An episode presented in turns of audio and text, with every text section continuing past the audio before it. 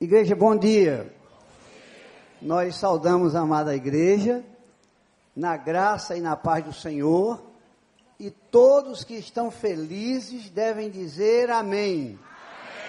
Fraquíssimo, fraquíssimo.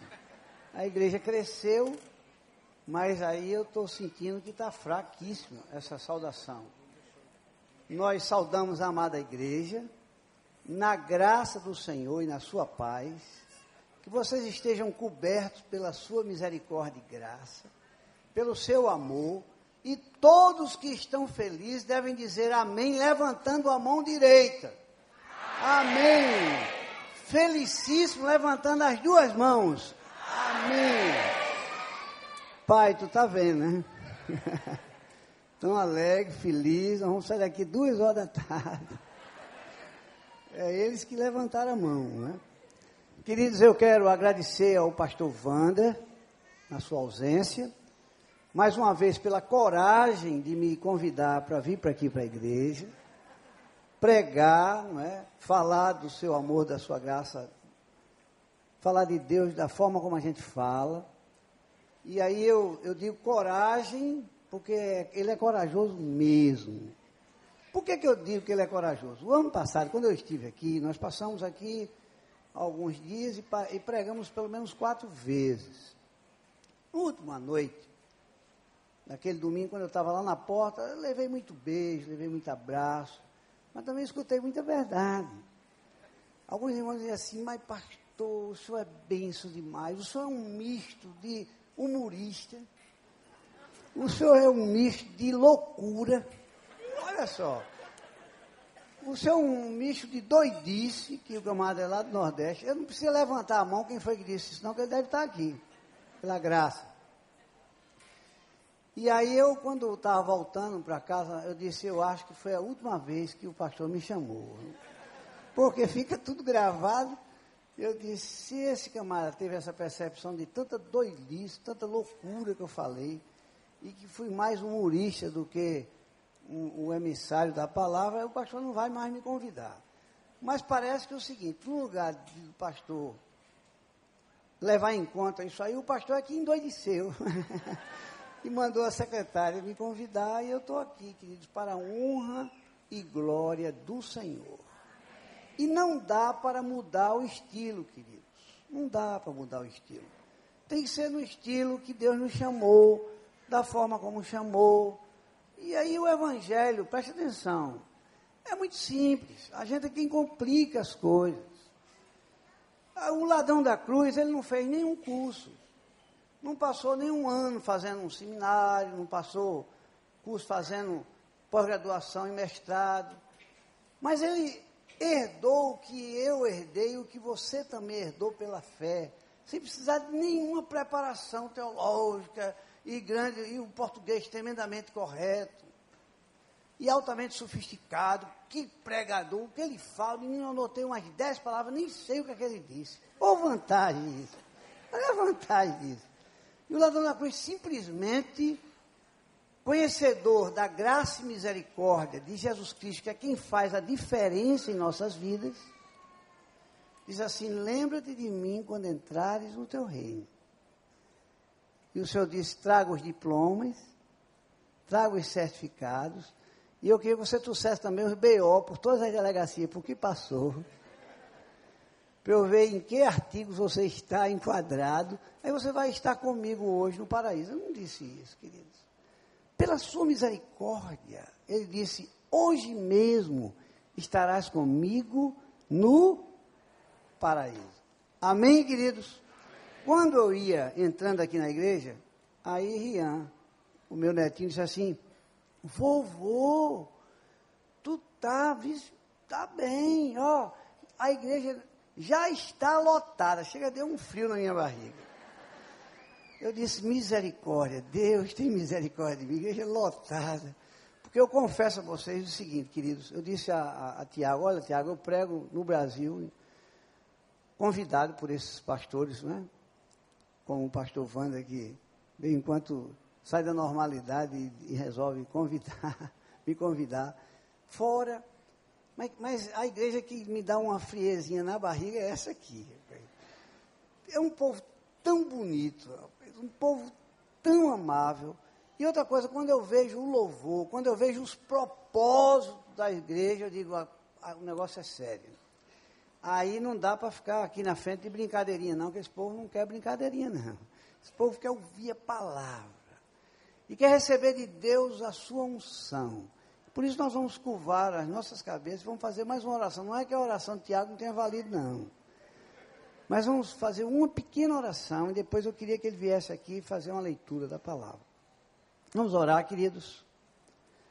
Eterno Deus e Pai, mais uma vez eu preciso diminuir para que tu cresças. Eu preciso me humilhar para que tu nos exalte para a tua honra e glória. Mais uma vez eu preciso da tua unção. Mais uma vez eu preciso da tua graça. E que o abrir da minha boca e o meditar do meu coração, Senhor meu, Redentor meu, rocha minha, seja tão somente para o teu louvor e a tua adoração. É assim que conversamos contigo, no nome precioso de Jesus Cristo. Amém e amém. Pode fazer uma leitura para mim, Tiago? O pastor Tiago vai fazer uma leitura, queridos, no livro de Gênesis, no capítulo 27, nos versículos que vai de 19 até o 29. Vocês vão poder, eu acho que, acompanhar pelo telão. E aí, por favor, Tiago.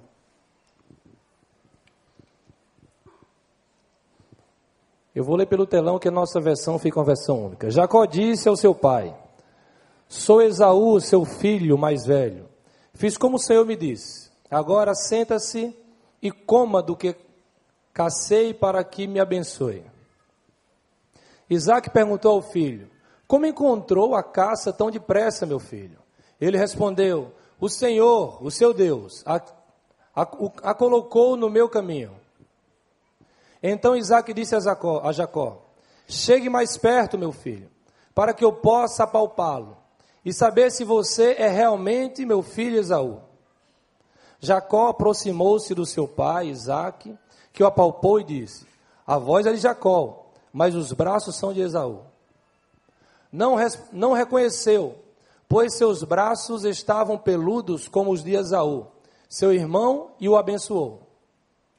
Isaac perguntou-lhe outra vez: Você é mesmo meu filho Esaú? E ele respondeu: Sou. Então lhe disse: Meu filho, traga-me da sua caça para que eu coma e o abençoe.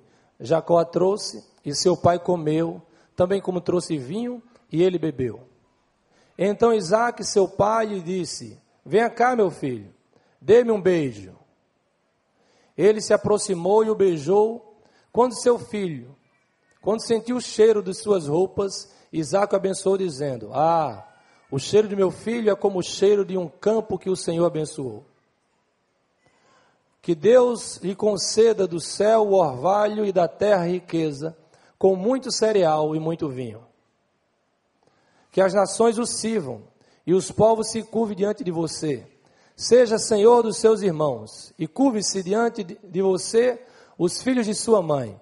Malditos sejam os que os amaldiçoarem, e benditos sejam os que o abençoarem. Amém. Amém, queridos. Queridos, eu queria, assim, conversar com a igreja refletir com a igreja em duas, três horas. Pela fé, serão 40 minutos. Sobre as evidências de alguém que teve um encontro com Jesus Cristo. Vamos repetir? Evidências de alguém que teve um encontro com Jesus Cristo. Uma forma simples, uma forma muito objetiva, sem muito arrudeio.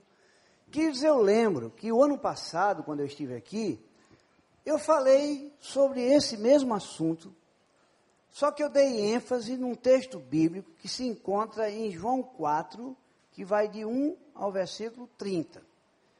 E naquela história que eu contei para vocês, tirando o texto bíblico, Jesus Cristo encontra com uma mulher que foi tirar água lá no poço de Jacó. Lembram disso? Jesus Cristo estava na Judéia, ia para a Galileia, e era necessário que ele passasse por Samaria, nós explicamos essa necessidade. Na verdade, ele podia ir por outros lugares, porque era até menos perigoso, mas era necessário encontrar com aquela mulher para que ela tivesse um encontro verdadeiro com Jesus.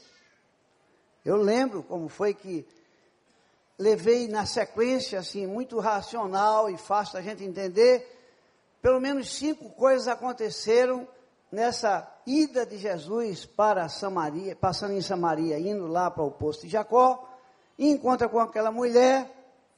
A mulher, ao meio-dia, tinha ido lá tirar água, e Jesus encontra com ela e pede água, e ela tem aquele diálogo todo com vocês, tá, com, com Jesus, e depois Jesus diz a ela: Olha, eu preciso beber água.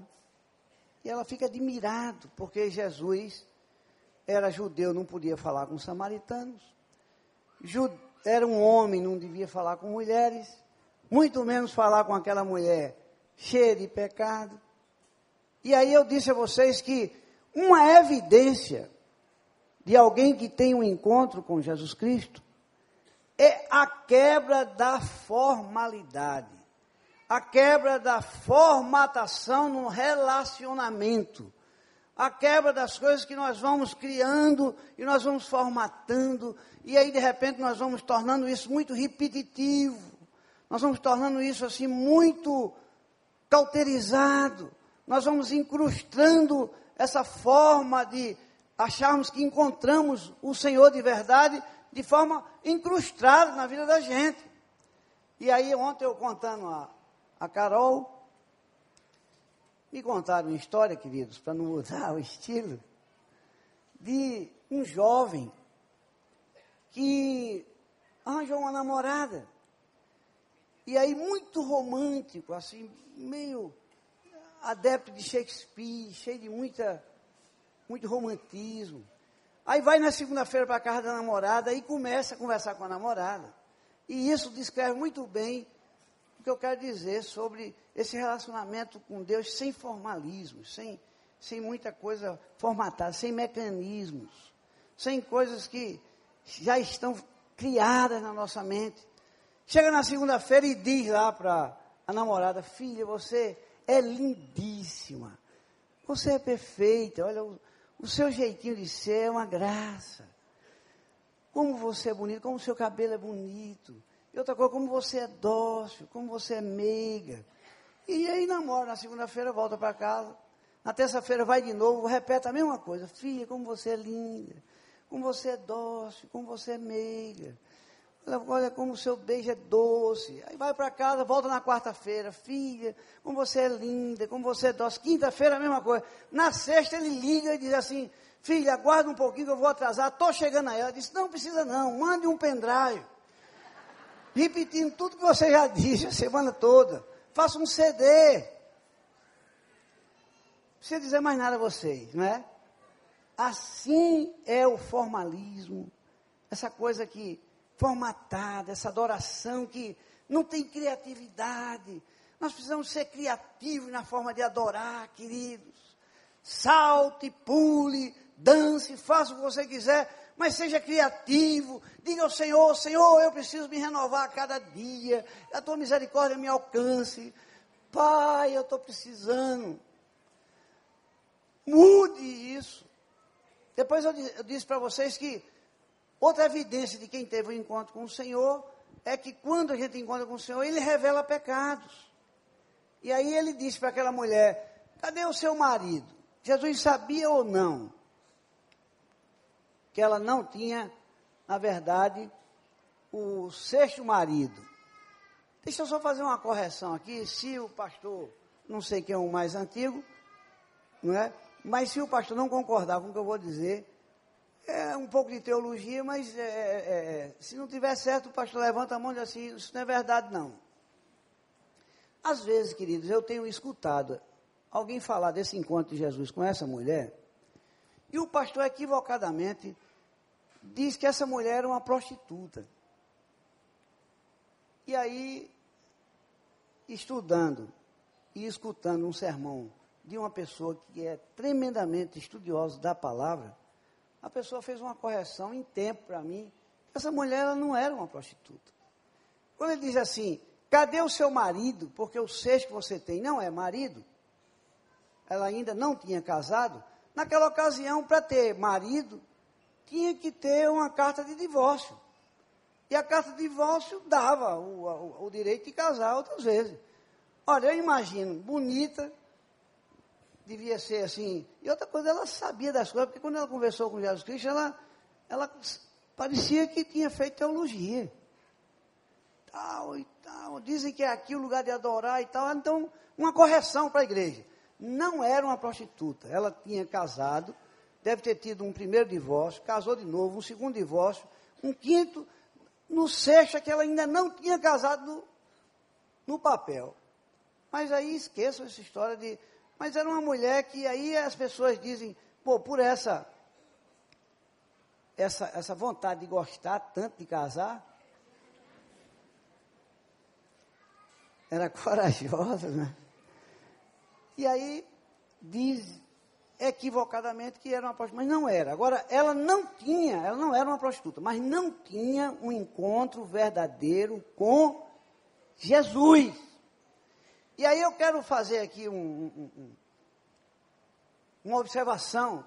Queridos, olha, tem muita gente boa, mas muita gente boa mesmo. Gente que conhece a palavra, gente que sabe da palavra, mas não teve um encontro verdadeiro com Jesus ainda. Nós vamos ver quais são os, esses sinais que, nos, que evidencia esse encontro verdadeiro. Então Jesus revela pecados nessa história. Depois Jesus ele diz assim: eu estou procurando adoradores que me adorem em espírito e em verdade na história. E aí ela logo se transforma nessa adoradora. Depois ela foi tirar água ao meio-dia, levou a sua necessidade essencial. E às vezes a gente ainda não teve o um encontro com Jesus, porque nós estamos agarrados naquilo que a gente julga necessidade essencial. E aí, porque isso é essencial para mim, eu não tenho tempo para o Senhor e nem dou chance nenhuma de ter esse encontro verdadeiro com Ele, querido ela deixou a sua necessidade essencial, que foi o seu cântaro cheio de água, e voltou para o lugar onde estavam os homens e disse: Vinde ver de tudo que Jesus Cristo fez por mim. Naquela ocasião, ano passado, eu disse que essas cinco, esses, essas cinco coisas evidenciavam o encontro verdadeiro com Jesus Cristo. Primeiro, vamos repetir. Jesus, ele, quando a gente tem um encontro com ele, ele quebra formalidades, quebra essa coisa mecânica, né? Uma adoração mecânica, uma oração mecânica, uma, uma vou todo domingo para a igreja. Aí eu gosto do culto da manhã. Eu vou para o da tarde ou para o da noite, mas não é tão bom como o de domingo. A gente começa a criar coisas na adoração. Não, queridos. Se vocês vierem aqui adorar o Senhor e não for no culto da manhã, não for no da tarde, nem for no da noite, você estiver aqui sozinho. Porque, na verdade, entendam vocês, olha, tudo isso aqui é um templo feito por mão de homens. E essa campanha também é para aumentar esse templo feito por mão de homens. Porque a igreja sou eu e é você, não é, pastor? Eu sou o templo da adoração, sou eu é em mim e em você que o Espírito de Deus habita. Amém, queridos? Então a gente precisa ter muito cuidado com isso. De noite a gente vai dar uma palavrinha e a gente vai completar isso que a gente está dizendo de manhã. E aí, esse encontro com Deus, nesse texto de João 4, nós conseguimos arrancar essas cinco é, é, evidências do encontro com Deus. O pastor Tiago leu parte, parte da história de um homem chamado Jacó. Certo? Jacó era filho de quem? De Isaac. Casada com quem? Com Rebeca. Tinha outro irmão? Tinha. Como era o nome do irmão de Esaú? E aí a gente viu no texto aí, eu fiz questão de mostrar o texto, aonde ele rouba a primogenitude do seu irmão. Quem nasceu primeiro? Quem lembra? Esaú. E quem estava segurando no calcanhar de Esaú? Por isso que ontem eu fui ver num livro, pedi ao pastor Tiago, pastor, me, me anje um livro de concordância aí, para eu ver, porque a gente conhece o nome de Jacó como sendo o enganador, não é? O usurpador, o mentiroso. Mas aí eu fui ver lá, tinha outro assim, aquele que segura no calcanhar. Não vou lhe deixar sair. Desde novinho o bichinho já era complicado. Não queria deixar o irmão sair segurando no calcanhar. Aquele que segura o calcanhar. Também. Mas todos conhecemos Jacó como o enganador. E era verdade. Tudo que fazia tinha um engano no meio. Vocês conhecem gente assim? Na igreja tem gente assim. Aqui não. Mas lá na Paraíba tem. Olha, não é brincadeira, queridos. Como tem. E aí a gente fica, às vezes, sem querer fazer julgamento e sem ser um juiz, dizendo assim, mas rapaz, será que esse sujeito teve um encontro com Jesus Cristo? Será? Porque não é brincadeira, não. Olha, eu tinha um inquilino, agora até poucos dias, ocupando o meu apartamento, que ele, além de dizer que tinha tido um encontro com Jesus Cristo, ainda dizia que era pastor. Na hora de assinar o contrato de aluguel. Aí eu até dispensei o fiador, porque até rimava com pastor. Ele, ele disse, meu irmão, fique tranquilo, eu posso até arranjar um fiador, mas eu sou pastor. Eu digo, bom, rimou, você não precisa de fiador. Meu amigo, foi brincadeira, foi um ano de luta grande. Cheque vai, cheque volta, cheque vai, cheque volta.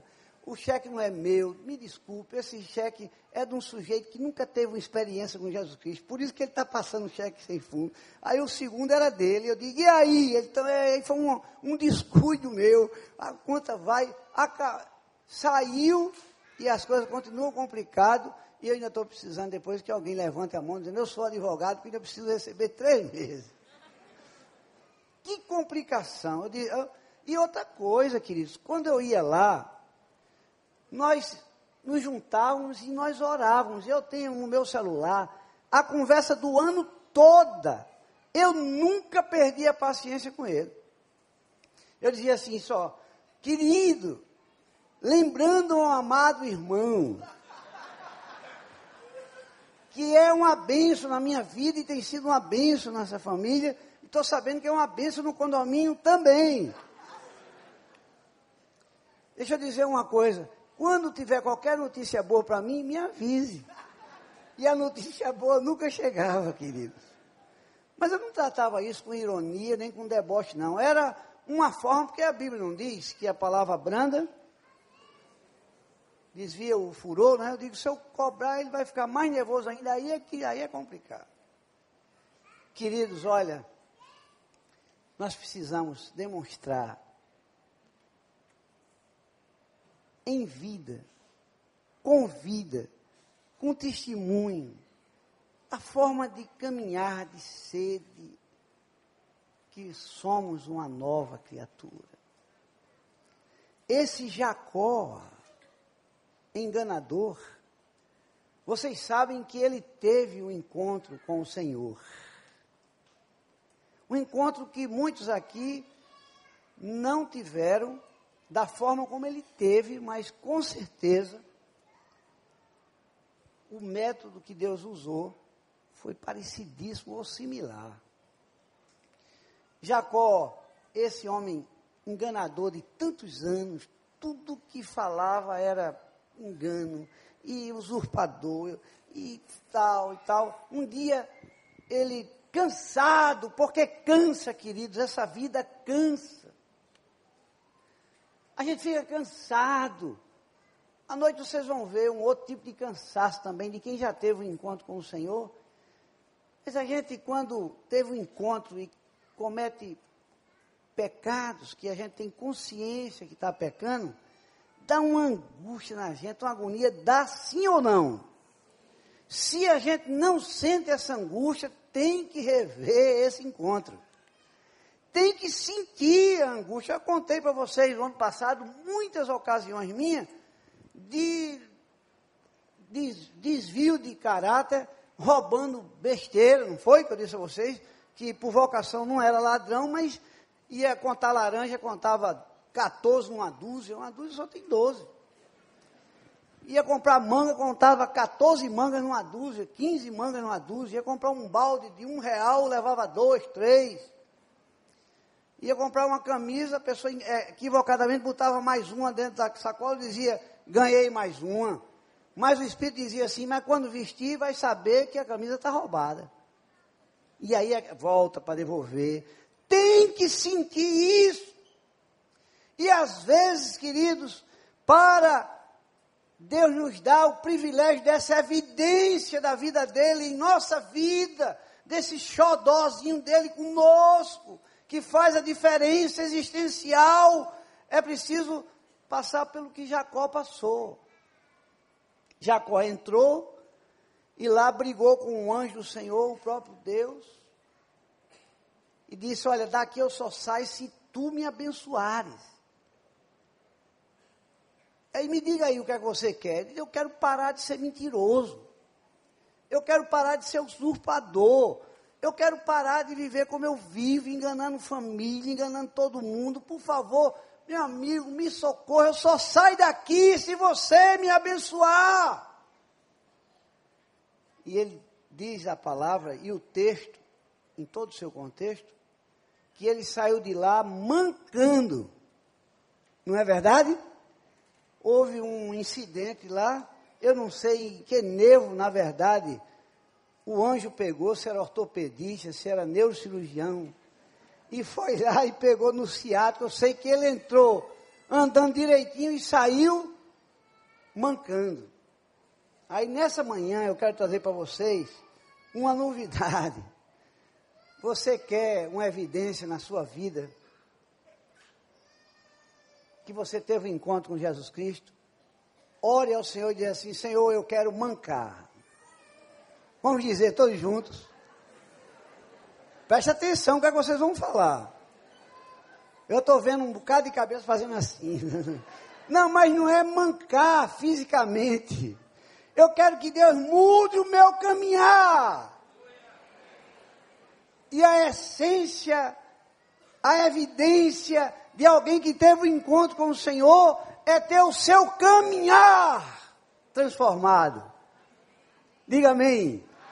Podemos agora dizer ao Senhor, Senhor, eu quero mancar. Eu quero mancar, querido, eu quero mudar o coração, não é necessariamente sair mancando e sair daqui direto para ortotrauma comprar um amuleto. É o coração a forma de caminhar, de andar. As pessoas precisam olhar na gente e dizer: esse homem, essa mulher, essa criança, esse adolescente, esse jovem caminha diferente, porque ele caminha em direção ao Calvário e ele entende o que é a justificação de um pai que deu seu filho para derramar o seu sangue precioso para mudar o meu caminhar. Eu já contei para vocês, pode ser, a igreja cresceu muito, pode ser ter alguém que nunca tinha, nunca ouviu contar. Mas eu, eu tinha uma casa de praia. E aí tinha uma, um tanque que a gente chamava de piscina. Dava para brincar dentro do tanque. E um dia um cano quebrou dentro de casa e eu mandei chamar o encanador. E o encanador, quando chegou, consertou o cano e queria, porque queria que eu colocasse um gato. Vocês sabem, aqui ou é só na Paraíba que tem esse negócio de gato? Aqui no Rio não tem nem de energia, nem de água. Lá tem muito. Aí ele assim, doutor Valdir, vamos botar um gato nessa piscina. Eu disse, meu amigo, rapaz, você está doido, cara. Botar um gato. Ele, doutor Valdir, olhe para mim, olhe olho no olho. Eu estou vendo que o senhor não está olhando para mim, olhe para mim. O senhor quer ou não quer que eu bote o gato? Eu dizia a ele, Binha, eu quero. Ele, o senhor quer? Eu digo, quer, mas eu não posso. Eu quero, mas eu não posso. E eu sei que vocês querem, mas tivemos um encontro com Jesus Cristo e por isso nós não pudemos. Digam amém. amém. Queridos, a gente está preocupado com grandes. Quem formatou essa igreja cheia de muito moralismo, pastor, foi nós mesmos, a igreja que inventou. É tanta moralidade. Na verdade, a essência desse, dessa evidência de ter um encontro com o Senhor está mais ligada a valores do que essa coisa que a gente chama de moral. A moral é importante? Claro que é. E ele dizia: Vais e não peques mais. Ele estava falando de moralidade. Mas ele estava falando muito mais do que isso, que ele estava falando de valores. Quando ele encontrou com um homem que lhe perguntou: O que é que eu faço nesse encontro que eu estou tendo contigo para herdar a vida eterna? Foi que ele respondeu. Olhou para ele, conhecia o seu coração, que Deus conhece o nosso coração. E diz assim: Vai, vende tudo que tu tens e distribui com os pobres. Saiu entristecido da presença do Senhor. Disse, Ih, rapaz, pegou na veia fraca. Ter que, não, não é. O que o Senhor quer é mudar a nossa caminhada. O Senhor quer nos encher de valores, valores espirituais, valores celestiais. Nós estamos superfaturando essa terra e transformando a nossa vida terrena numa Canaã celestial que ainda não chegou. A nossa pátria não é essa, é está lá, preparada para mim e para você. E aí, equivocadamente, caminhando como nós estamos caminhando, superfaturando as coisas materiais, o objeto, tal, as pessoas, a gente está esquecendo de caminhar com o Senhor nesse encontro genuíno com Ele, em busca da Canaã celestial. Jacó teve a sua caminhada, o seu rumo, a sua direção, o sentido de vida transformado por esse encontro verdadeiro com o Senhor. Depois, queridos, um outro encontro dentro desse texto que nos dá a evidência de um encontro com Jesus Cristo, é que Jacó teve a sua identidade mudada. Ele não é mais aquele Jacó. Deu para entender, queridos? O Senhor mudou a sua identidade também. Eu já até me antecipei falando do seu caráter. Mas ele era tudo dele era para tirar vantagem. Vocês conhecem pessoas assim? Olha, eu tenho colegas, eu não vou dizer que é pastor, que é para ninguém dizer assim, rapaz, esse cara está detonando os pastores. Não é pastor, não. Mas é assim, a gente vai, sai para fazer uma refeição. Ele só encontra a hora de urinar na hora de, de eu pagar a conta. Aí agora eu já estou sabendo da coisa, quando ele chega, eu digo, bicho, vai lá fazer xixi, depois tu volta, e eu só peço o cardápio depois que você fizer xixi. Eu estou sendo filmado, estou sendo gravado pela internet, mas a palavra xixi não tem problema nenhum, nem é pecado, essa, isso é, não é que xixi é a forma que a gente chama lá na Paraíba. Aí eu digo a ele, vamos comer o quê? Eu digo, depois que o senhor for lá voltar, a gente escolhe o prato. Aí outra coisa, que isso é um trabalho para mim, porque eu, eu, tenho que montar toda uma estratégia para ver se eu não entro pelo cano com um jacozinho. Aí ele levanta para ir lá, aí eu já olho o bolso de trás se tem algum volume a mais, que eu digo, vamos ver se ele trouxe a carteira. Aí quando ele volta, eu digo assim, me diga uma coisa, não deixou a carteira lá não? Ele disse, não, a carteira está aqui. Eu digo, sim, mas trouxe, o, mas o, o cartão está dentro da carteira. E tem dinheiro dentro da carteira. É uma complicação para eu comer com calma, porque toda vez. Agora, isso pode ser saco de pipoca, pode ser dindim, picolé, sorvete, é sempre assim, é uma confusão a nossa saída. Mas eu estou orando, quem sabe ele um dia vai sair mancando do nosso almoço, do nosso jantar. O Senhor vai mudar a sua estratégia. O Senhor vai mudar a sua estratégia. Queridos, quando nós temos um encontro verdadeiro com o Senhor, Ele muda a nossa identidade.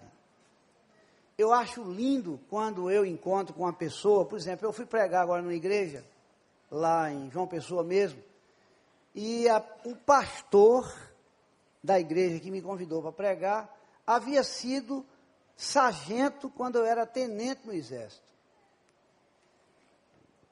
Queridos, não pode ter nesse auditório alguém mais ruim do que aquele sargento. Pior do que ele não pode existir. Você sabe aquele sargento que gostava de ver o soldadinho? Rapaz, eu dizia a ele, meu amigo. E ele, não, isso é besteira. Já. Aí eu, eu tinha que escrever, às vezes, para o comandante, dizendo, comandante, o exercício aqui está meio pesado, porque o sargento está exagerando. Então ele disse, olha, você é o médico responsável, dê aí uma chave de estrela nele e tal. Eu vivi anos tomando conta desse sargento. Agora estou eu pregando na igreja do sargento, digam amém. Eu disse, queridos, eu não preciso pregar mais nada. Pastor, vem aqui, fica aqui assim, parado. 35 minutos. Ele é a minha pregação. Esse homem eu conheço. Isso era ruim, não é brincadeira não. Esse pastor de vocês aqui eu conheço. Era ruim. Eu conhecia o seu caminhar. Eu conhecia a sua identidade, a sua índole. Mas o Senhor, eu creio em milagres. Agora eu estou crendo mais ainda. Esse homem transformado, pastor, e as lágrimas desciam nele. Eu digo, que ficou chorando também. Quem fazia os outros chorar, agora está chorando, porque teve o um encontro com Jesus Cristo. Não é lindo isso, queridos? E por último, eu queria dizer para vocês que quando a gente tem um encontro com Jesus Cristo, desculpa eu estar aqui dando uma filadazinha, tá, queridos? Jesus, ele muda o nosso relaxa. A menina está sorrindo ali. Tá, é outra que vai me abraçar e dizer assim: o senhor ficou mais doido ainda. o senhor ficou mais doido. Falar nisso, ah, deixa antes de eu falar desse último característica aqui, da, desse, dessa essência do encontro, vocês vejam a vida como ela é. Eu vou contar para vocês verem que a gente não vale nada. Então, às vezes o camarada se acha o máximo. Eu fui governador. Foi, não, não é mais. Acabou. E dependendo de alguns estados, querido, aí é que tá, tá, tá ruim mesmo. Eu fui presidente também, não, não vale nada. Eu fui não sei o quê. Queridos, olha, eles estavam brincando agora, Rianzinho e a Netinha, lá no, na Lagoa Rodrigo de Freitas. Eu estava com o Carolzinho e Tiago, e aí Rianzinho brincando, aquele skatezinho eletrônico e tal, e veio, vovô, vovô, olha, eu vou fazer uma manobra radical. Deu, cuidado, rapaz, com essa manobra radical. Vocês precisam ter cuidado com manobra radical. Foi fazer uma manobra radical, quando ele fez a manobra, o skate ficou, ele foi. Caiu, eu vi que ele tinha batido com o ombro, e depois bateu com a cabeça assim, arranhando. Aí eu não sabia se a, a cabeça tinha, que bateu na calçada era dele ou a de Carol. Carol, painho, calma, Carol, Carol, Carol, calma, minha filha. Papai vai examinar, calma. pai, não é isso, ele precisa de um médico. Eu digo, Carol, e eu não sou médico, não, Carol. E eu sou o quê, Carol? Não, pai, pai. Aí eu disse assim, Senhor, tem misericórdia dos aposentados. Tem misericórdia. Isso já é coisa de aposentado. Já é coisa de aposentado. Eu disse, minha filha, eu sou médico, eu não esqueci das coisas, não. Eu sei fazer um exame neurológico. Ianzinho, olha, quantos dedinhos tem aqui. Um, vovô, é aqui dois, é aqui três, é aqui uma mão toda. Pronto, minha filha, calma. Saído, não, painho, uma pancada dessa precisa de um médico, painho. Insistiu. Eu disse, Deus, como é ruim a gente se aposentar. Eu estivesse na ativa, né? Ela ia acreditar em mim, não é? Está vendo a vida como é, queridos? Deixa eu abrir um parênteses aqui para vocês. Olha, essas características que nos revelam um encontro verdadeiro com Jesus Cristo são evidências que elas precisam ser colocadas no altar do Senhor, para a gente começar bem e acabar bem. Senão você começa um médico assim como Carol, que me tinha como um, um, um, utópio, pense num cirurgião, viu, meu pai? Pense num administrador. Olha, eu, eu só conheço um administrador, ela dizia de boca cheia. É o meu pai. Mas eu vi na, na lagoa que não estou mais com essa bola toda. Então eu, eu, eu peguei isso aqui para vou fazer uma história que eu vou pregar semana que vem na Amazônia. Queridos, olha, eu estou percebendo que bom é a gente ter essas evidências agora, mas ir com elas até o fim. Pastor Shadow passou aqui, não foi? Não é lindo aquele homem?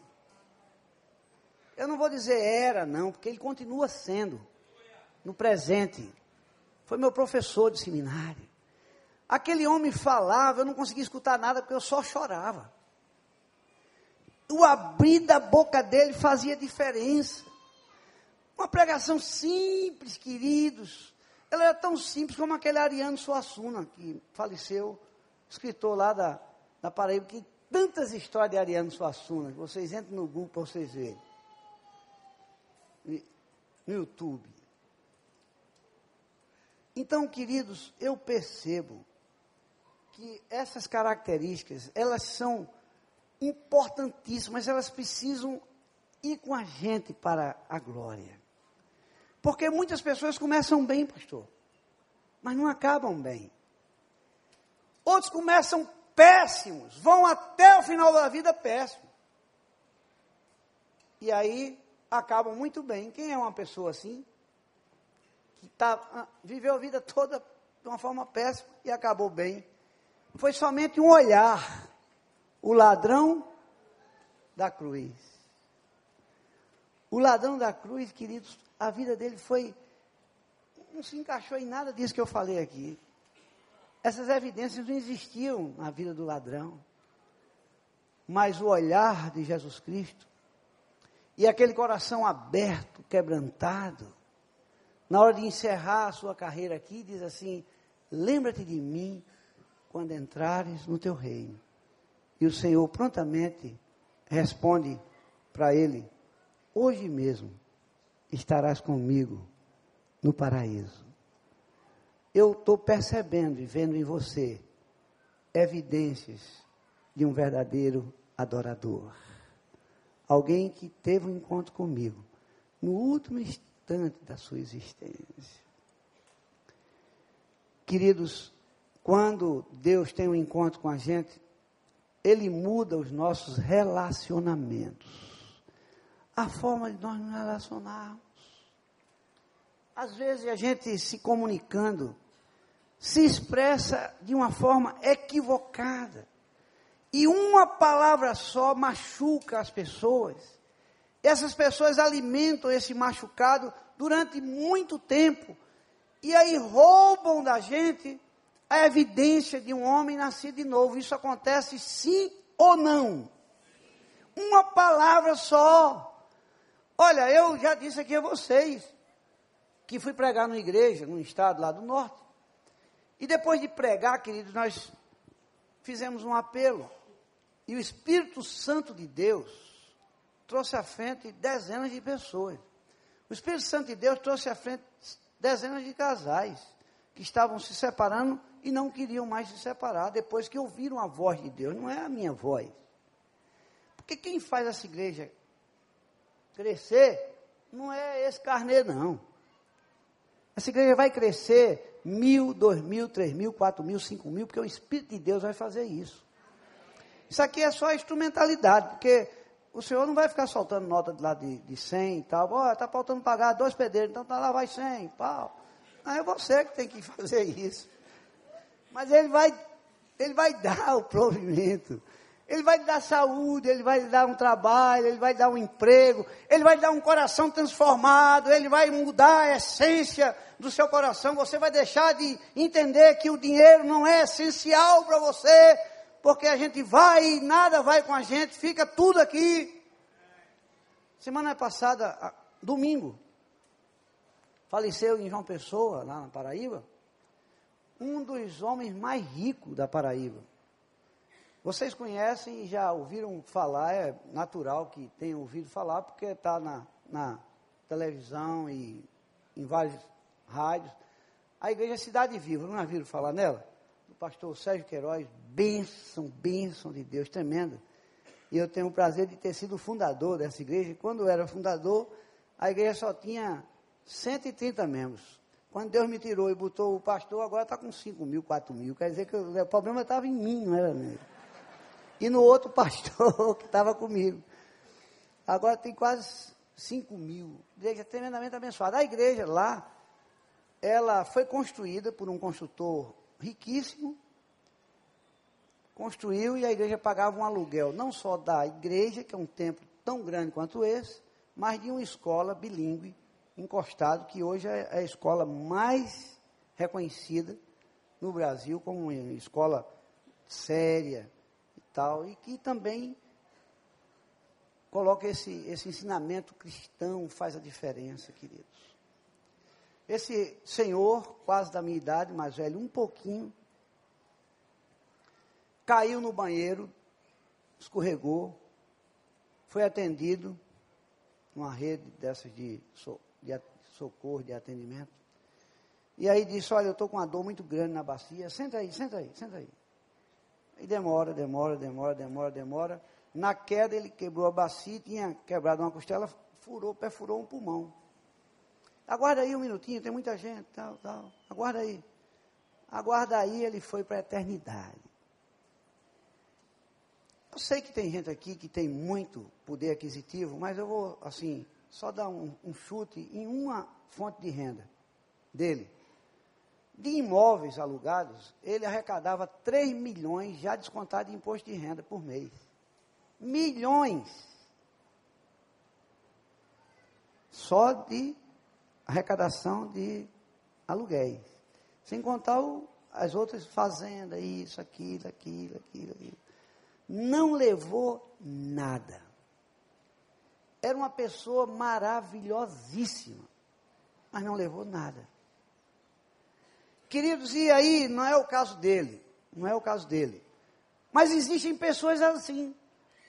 Existem pessoas envolvidas com igrejas, envolvidas com pastores, pessoas que são generosas, mais generosas do que os próprios irmãos que já têm essa experiência com Jesus Cristo.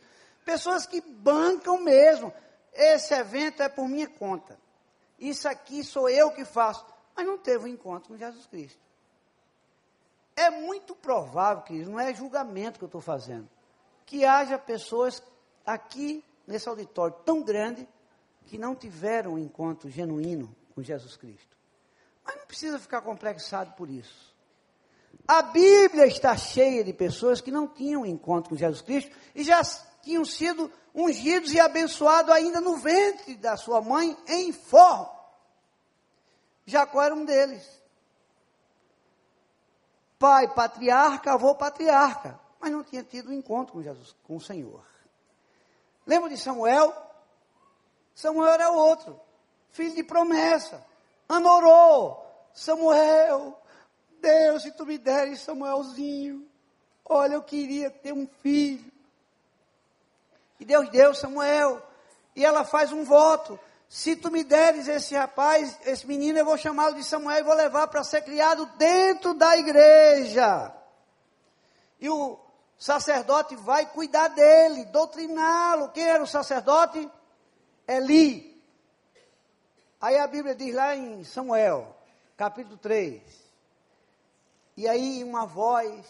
Não, primeiro diz assim: o menino Samuel crescia e servia ao Senhor.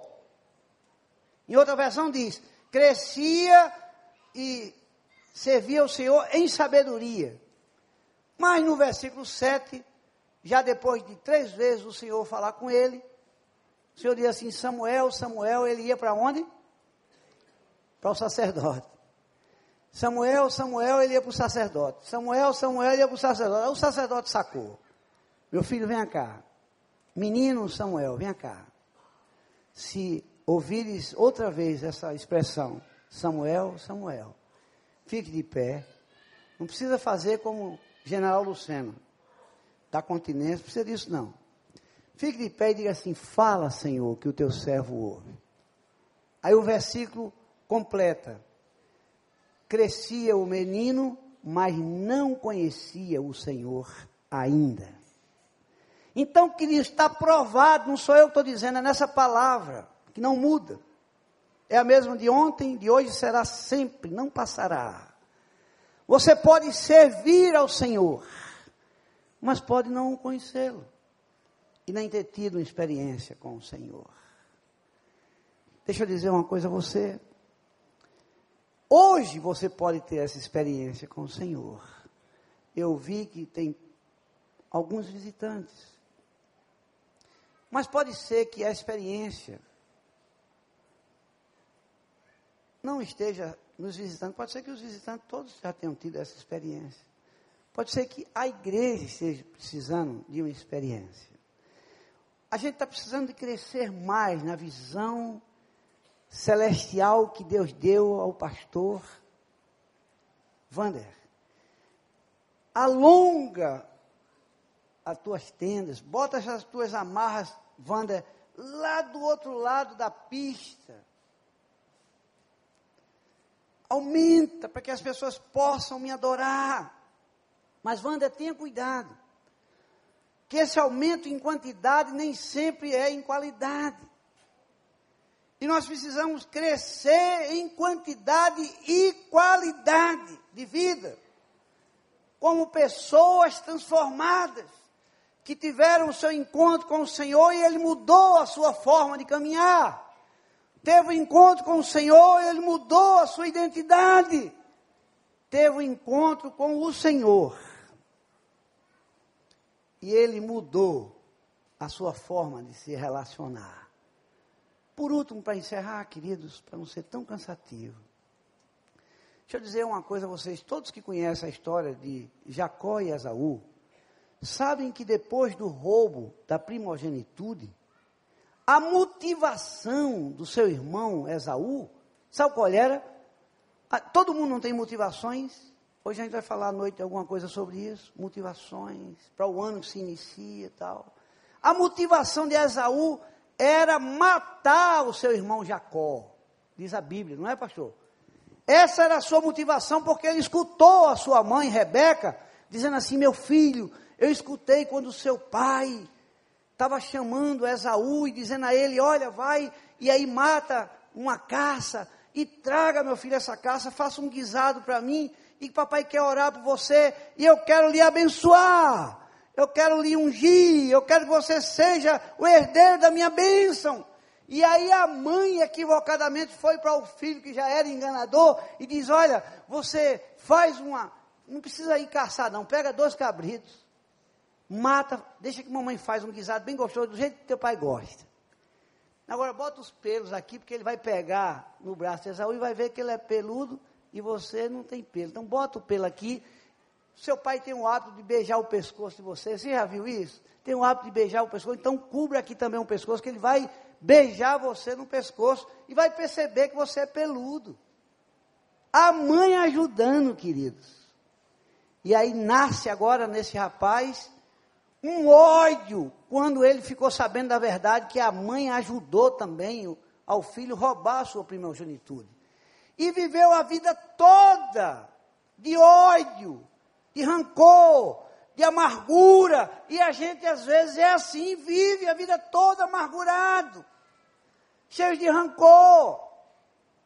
E aí a motivação é ver destruído, é ver para baixo. Um colega meu esses dias agora chorando comigo. Disse, Valdir, eu estou arrasado. Cara, chorando num restaurante. Me separei, rapaz. Eu disse, meu amigo, que tragédia. É uma tal da separação. Deixa eu deixar um recado que vocês não queiram, não, que é uma tragédia. Quem está falando aqui é o professor PHD em separação. É uma tragédia.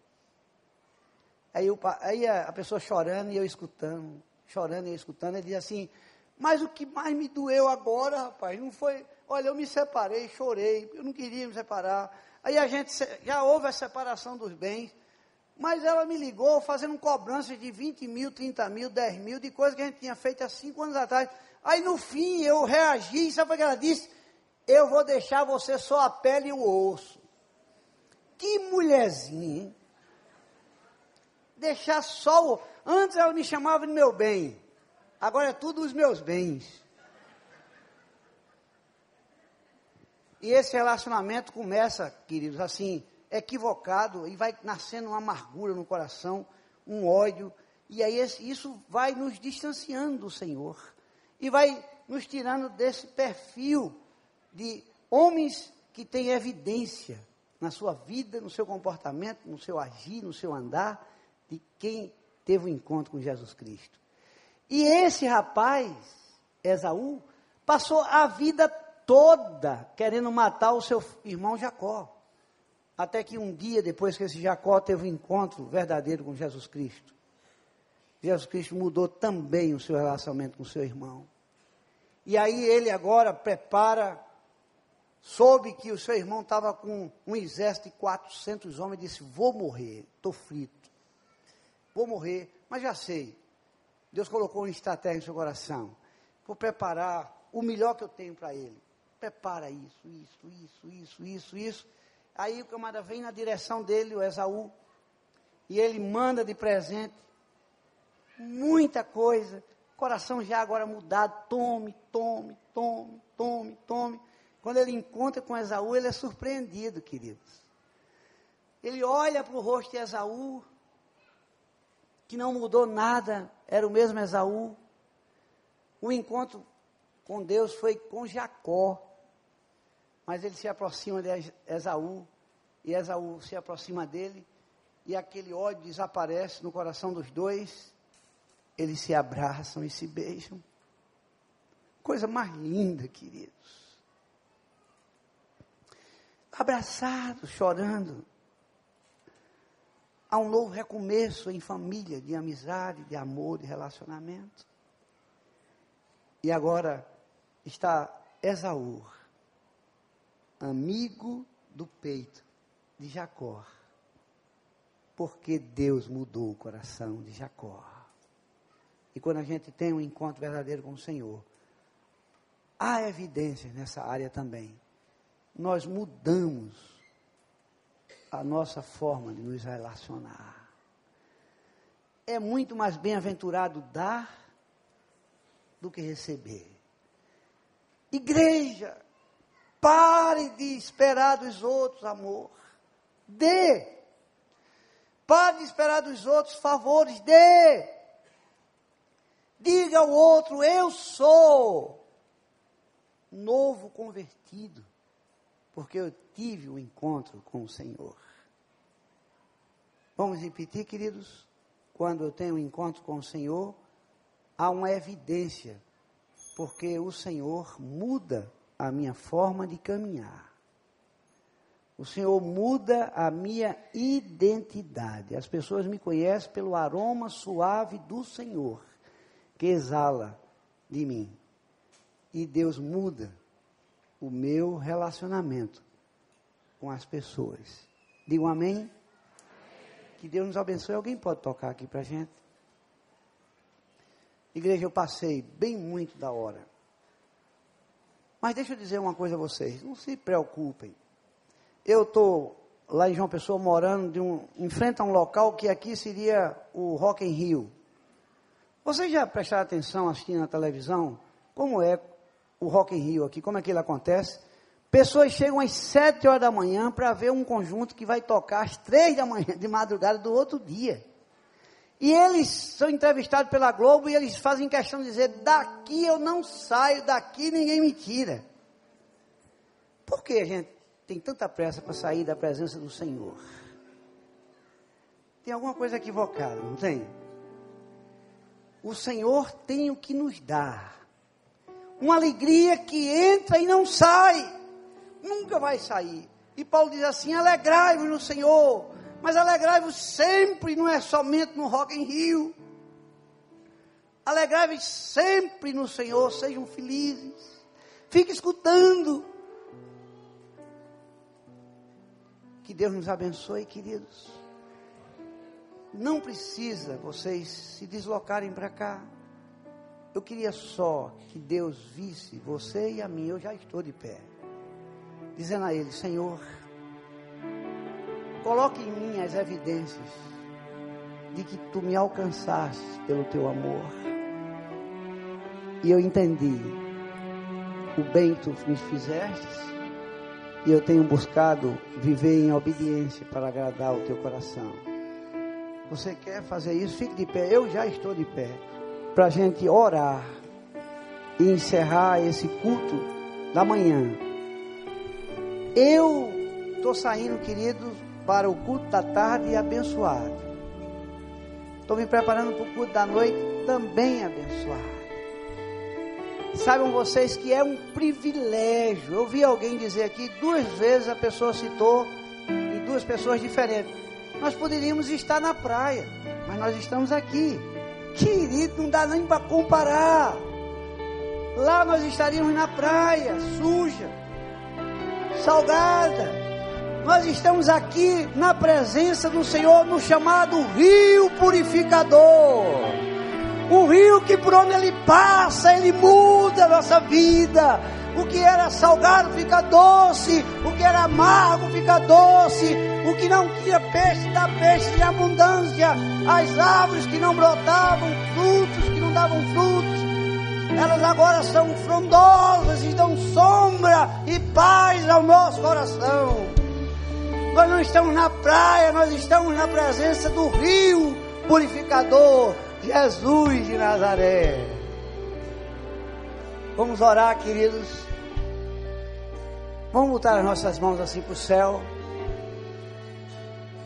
Pai, nós estamos com as mãos para o céu.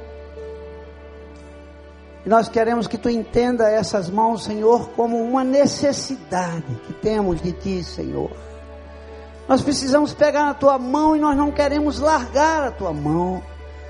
Nós queremos que tu nos sustente, Senhor, com a tua destra, com a tua justiça, para que a gente pare de temer, para que a gente seja corajoso, para que a gente se lance, Senhor, nesse mundo tão hostil.